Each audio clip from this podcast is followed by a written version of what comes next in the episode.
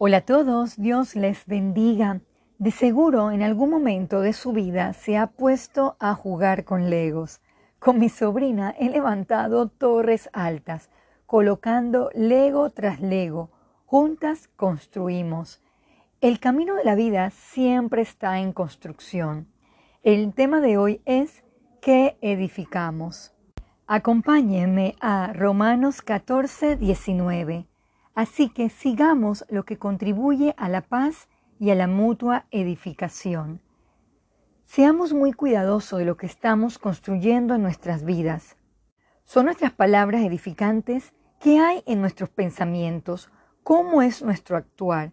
¿Buscamos las cosas buenas de Dios para nuestro crecimiento? El verdadero amor edifica, no destruye. Busquemos 1 de Corintios 10, 23. Todo me es lícito, pero no todo conviene. Todo me es lícito, pero no todo edifica. Los temblores o terremotos revelan de qué está constituida una edificación. Si no es fuerte, se caerá. ¿Qué está construyendo en su interior? Leamos 1 Corintios 3, versículo 10.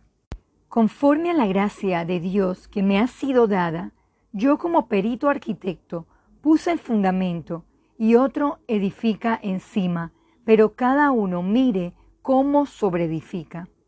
Debemos reflexionar a qué cosas le estamos dando prioridad en nuestras vidas y si las mismas nos ayudan a crecer o estancarnos. Si es algo que no nos permite avanzar, es hora de soltarlo.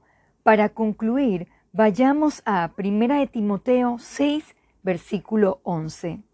Mas tú, hombre de Dios, huye de estas cosas y sigue la justicia, la piedad, la fe, el amor, la paciencia, la mansedumbre.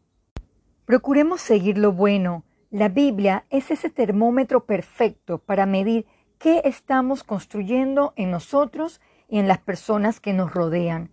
Examinémoslo todo, retengamos lo bueno. Vamos a orar. Señor Jesús, Ayúdanos a reflexionar qué acciones practicamos que no nos permiten crecer en nuestra vida de fe.